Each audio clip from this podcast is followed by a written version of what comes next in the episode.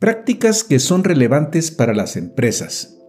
¿Cómo están enfrentando las empresas tecnológicas las amenazas que se desprenden del entorno macroeconómico? ¿Cuál sería el balance para estas empresas respecto a sus resultados en este 2022? Les saluda Armando Peralta en un nuevo episodio de Prácticas Empresariales. Sean bienvenidos. Amigos de Prácticas Empresariales Podcast, como siempre les mando un cordial saludo, como cada semana. En un 2022 donde la fiebre por el fútbol toma fuerza ahora con el arranque del Mundial en Qatar la próxima semana, y que seguramente será el tema principal de muchas conversaciones, ya sea en casa o en el trabajo.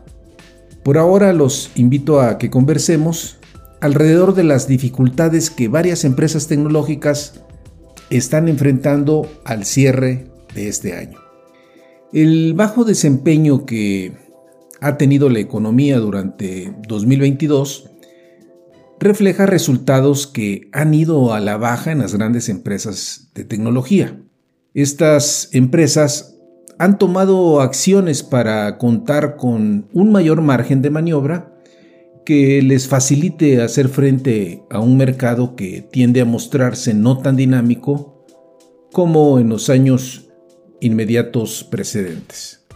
En este episodio hacemos un breve repaso de cómo varias de estas empresas están reaccionando a efecto de contar con una visión de conjunto que nos permita vislumbrar hacia dónde se dirigen muchas de sus decisiones que hoy están tomando en el corto plazo. Vayamos al tema, estamos listos y comenzamos.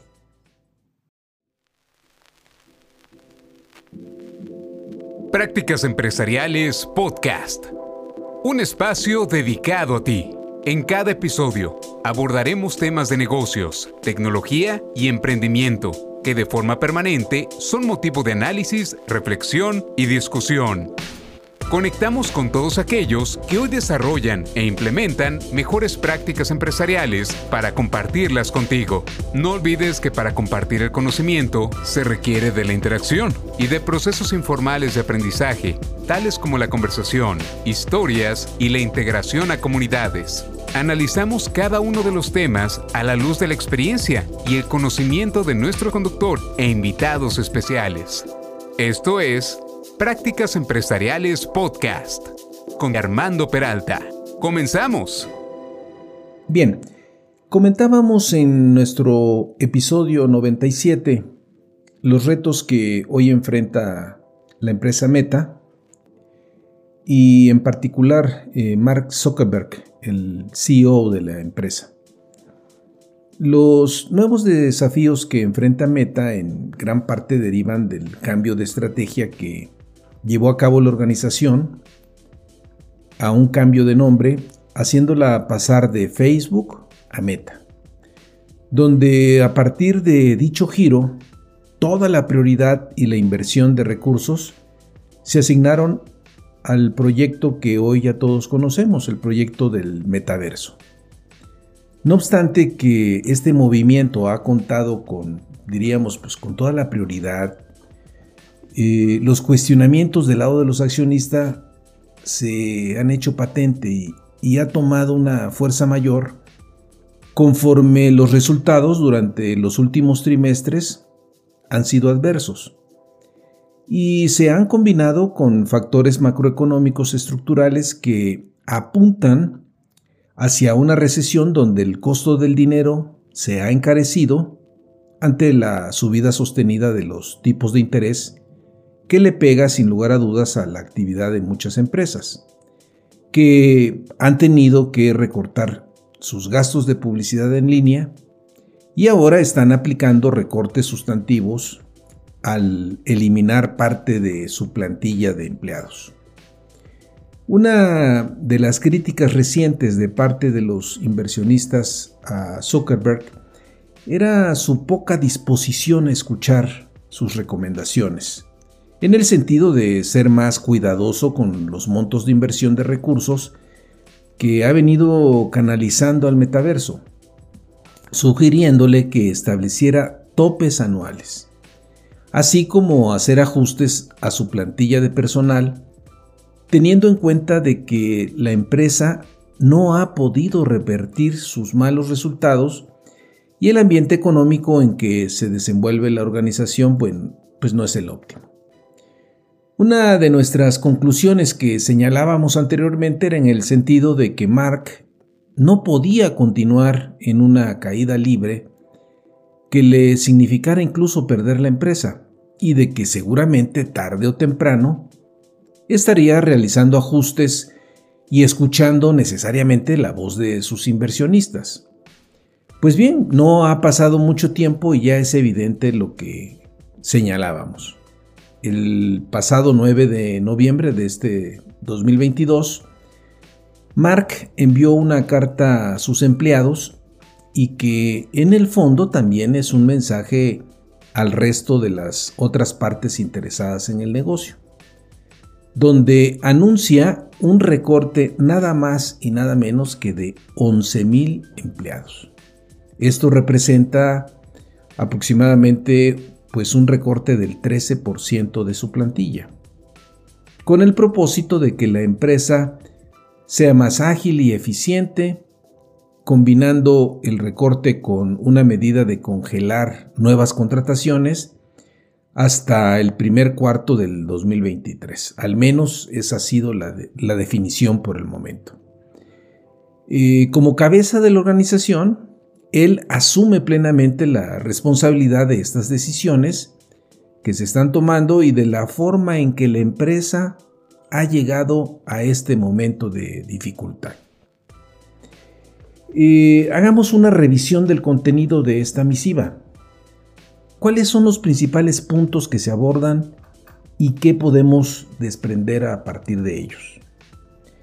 Mark reconoce eh, una mea culpa al creer que el rápido crecimiento que se dio en el comercio electrónico al inicio de la pandemia continuaría una vez inclusive que ésta terminara, decidiendo por tanto incrementar las inversiones. Empero las cosas eh, no se presentaron así. Pensar en esos términos fue una equivocación, reconociéndolo y asumiendo la responsabilidad. El comercio electrónico ya no registró las tasas de crecimiento que se observaron al inicio, y los ingresos de la empresa se vieron afectados tanto por el efecto de la recesión, una mayor competencia con otros jugadores en el mercado y los recortes en el gasto de publicidad en línea. Ante esta situación, ha sido indispensable tomar acciones para que la empresa sea más eficiente en términos de capital mediante la reducción de costos en toda la organización y que se complementa con el despido de personal. El recorte de personal observa los aspectos de indemnización, prestaciones laborales, seguros médicos y de carrera y apoyo para aquellos empleados que se encuentran en calidad de inmigrados en territorio estadounidense con el soporte de una visa. Tratamiento equivalente para empleados de la compañía que también se encuentran fuera de los Estados Unidos. Se limita a las personas despedidas el acceso a la información confidencial de los sistemas de meta, manteniendo únicamente el servicio de correo electrónico.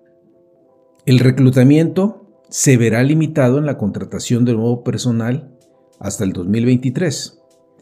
Se le da un reconocimiento al personal despedido por los diferentes aportes que han hecho la empresa. Es una especie de ahí de palmaditas en el hombro, ¿no? Eh, se dará un cambio cultural en la forma en que operan, reduciendo su huella inmobiliaria y en compartir los escritorios de las personas que pasan la mayor parte de su tiempo fuera de la oficina. También se está haciendo una revisión detallada de los gastos en infraestructura que hoy está demandando su proyecto estrella. En su conjunto, estas medidas darán a la empresa mejores condiciones de poder controlar sus costos en caso de que continúe la recesión. Al menos la perspectiva de ingresos que se tiene ahora está por debajo de lo que se esperaba al arranque de, pues, del 2022. En su conjunto podemos decir que el mensaje a los empleados capta bien el grado de dificultad que en este momento enfrentan y la manera en cómo prevén el futuro cercano y donde ya no pueden seguir operando como si todo en general marchara como en otros tiempos.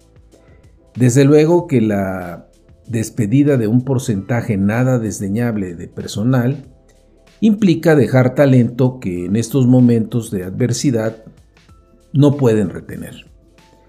Por el momento, hasta aquí la forma en que Meta está sufriendo parte de los efectos de la recesión.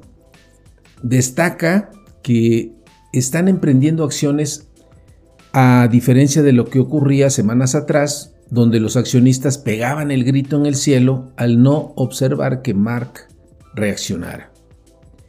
¿Cómo le pintan las cosas a otras empresas que también se encuentran en el proceso de aplicar recortes y despidos?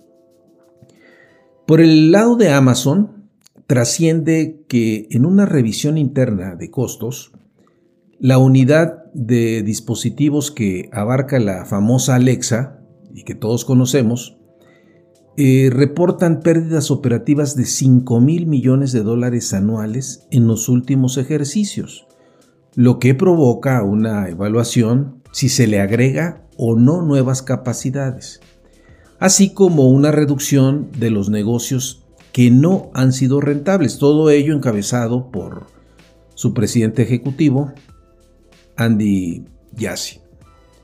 Mientras tanto, la empresa le ha solicitado a los empleados de los negocios no rentables que busquen opciones en otras áreas de la compañía. Esta es una práctica que las empresas de corte global a veces ya tienen muy hecha. Se le da la oportunidad a otras áreas de incorporar a personal que va de salida si es que tienen la opción de brindarles un espacio para que continúen su estancia en la compañía. Este es un proceso que me ha tocado vivir de cerca en el pasado y desde luego que funciona para un grupo reducido de personas. A principios de noviembre, conforme Amazon hizo público su esfuerzo por reducir sus costos, sus acciones repuntaron ligeramente. En lo que va del 2022, y eso es importante observarlo, sus acciones han bajado en un 43% aproximadamente.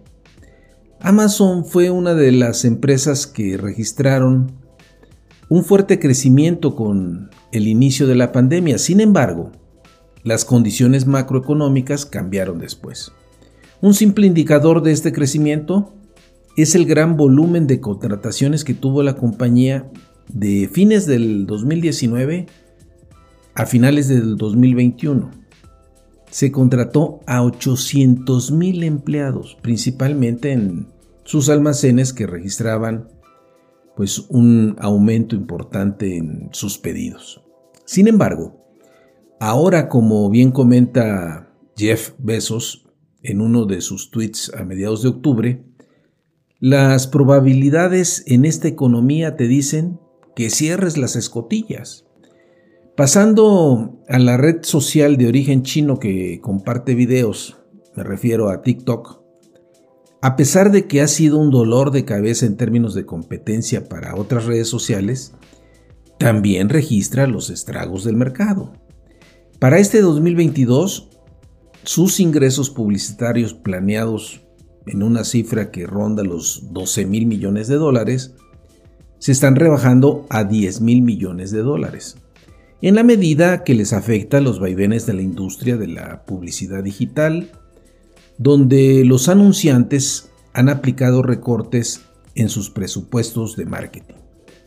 La empresa le ha pedido a sus empleados que incrementen el número de usuarios a más de mil millones. Por ahora, sus cifras registran unos 900 millones de usuarios diarios. Para hacer frente a estos retos de mercado, TikTok está buscando diversificar su fuente de ingresos, teniendo en puerta el lanzamiento de su mercado de comercio electrónico que se llama, y probablemente algunos de ustedes ya lo, lo tuvo conocimiento de ello, TikTok Shop. De hecho, a partir de la semana del 14 de noviembre ya está disponible en los Estados Unidos. Aprovecharán, desde luego, pues esta temporada de fin de año y competirán con quién creen, pues directamente con Amazon.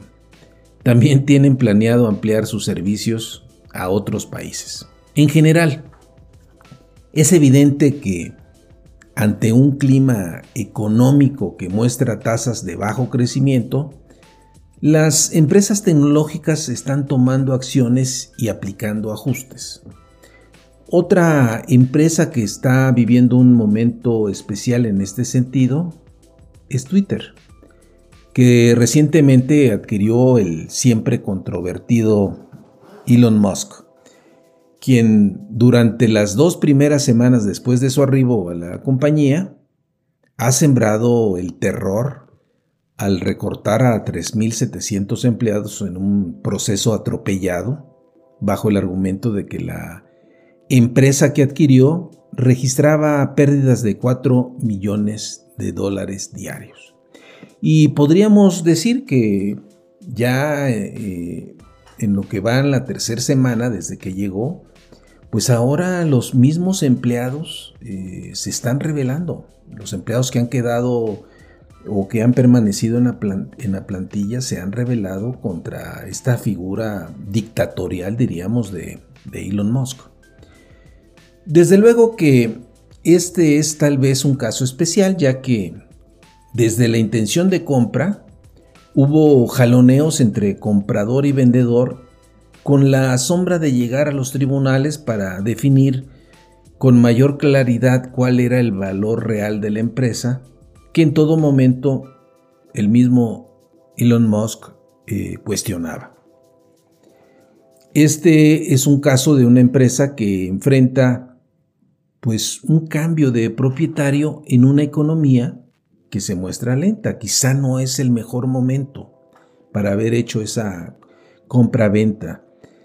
Eh, no puedo estar más de acuerdo, por ejemplo, con Peter Coy, columnista del New York Times, quien plantea que Twitter puede ser el Waterloo de Elon Musk, quien puede ser catalogado como un director ejecutivo autocrático lo cual no, no es nuevo, ya que ese ha sido su rasgo principal que lo ha, lo ha destacado en sus otras empresas tales como Tesla o SpaceX. En verdad, ¿es todo un signo de interrogación? ¿Cuál será el futuro de Twitter? Tal vez ni el mismo Musk bien a bien lo sabe. Un analista de peso, este, Casey Newton, en su newsletter Platformer, cita a un empleado de Twitter quien señalaba en torno a lo que hoy vive la empresa a raíz de la llegada de Musk. En dos semanas, Twitter ha pasado de ser el lugar de trabajo más acogedor y saludable que he conocido al más, al más abiertamente hostil y degradante que he conocido. Estilo de liderazgo y comportamiento que a todas luces es lamentable y que ya ha tenido efectos sobre el negocio. El mismo Casey señala, por ejemplo, que Eli Lille eh, detuvo todas sus campañas publicitarias en Twitter. La medida potencialmente le costó a Twitter millones de dólares en ingresos. Empresas como Volkswagen y Pfizer han pausado sus campañas y grandes empresas de publicidad como Media Brands de IPG y Omnicom Media Group están aconsejando a los clientes que hagan lo mismo. Al igual que las empresas ya mencionadas, se van sumando más empresas privadas que proceden a congelar nuevas contrataciones y proyectos que se encontraban en curso y a eliminar puestos de trabajo para tomar un respiro y buscar márgenes que les permita seguir operando. Así tenemos a Stripe, una compañía de pagos en Internet, recortar a 1.100 empleados para disminuir en un 14% su plantilla.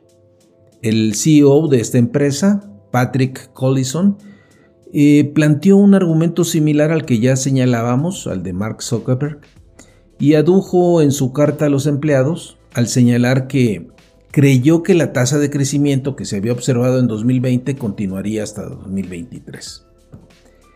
Así, eh, las respuestas en lo general hasta este momento que hemos podido registrar eh, de algunas empresas tecnológicas que tienen un papel relevante en el mercado. El Financial Times, a través de su reportero Richard Waters, lo resume bien cuando apunta que los ingresos combinados de las cinco compañías tecnológicas más grandes, es decir, Alphabet, Amazon, Apple, Meta y Microsoft, se dispararon durante la pandemia, aumentando un 19% en 2020. Y vean ustedes, un 28% en 2021. Es decir, estamos hablando de dos años donde el crecimiento fue importante. Este año, es decir, 2022, por el contrario, los analistas esperan que el, eh, pues crecimiento retroceda al 9%, lo mismo que en 2019. 2022 eh, es un año donde las empresas tecnológicas han tenido que replantear parte de sus inversiones en proyectos que demandan recursos y tiempo, un mayor énfasis en su estructura de costos, en una congelación de nuevas contrataciones y desde luego en la pérdida de talento al tener que desprenderse de muchos de sus empleados.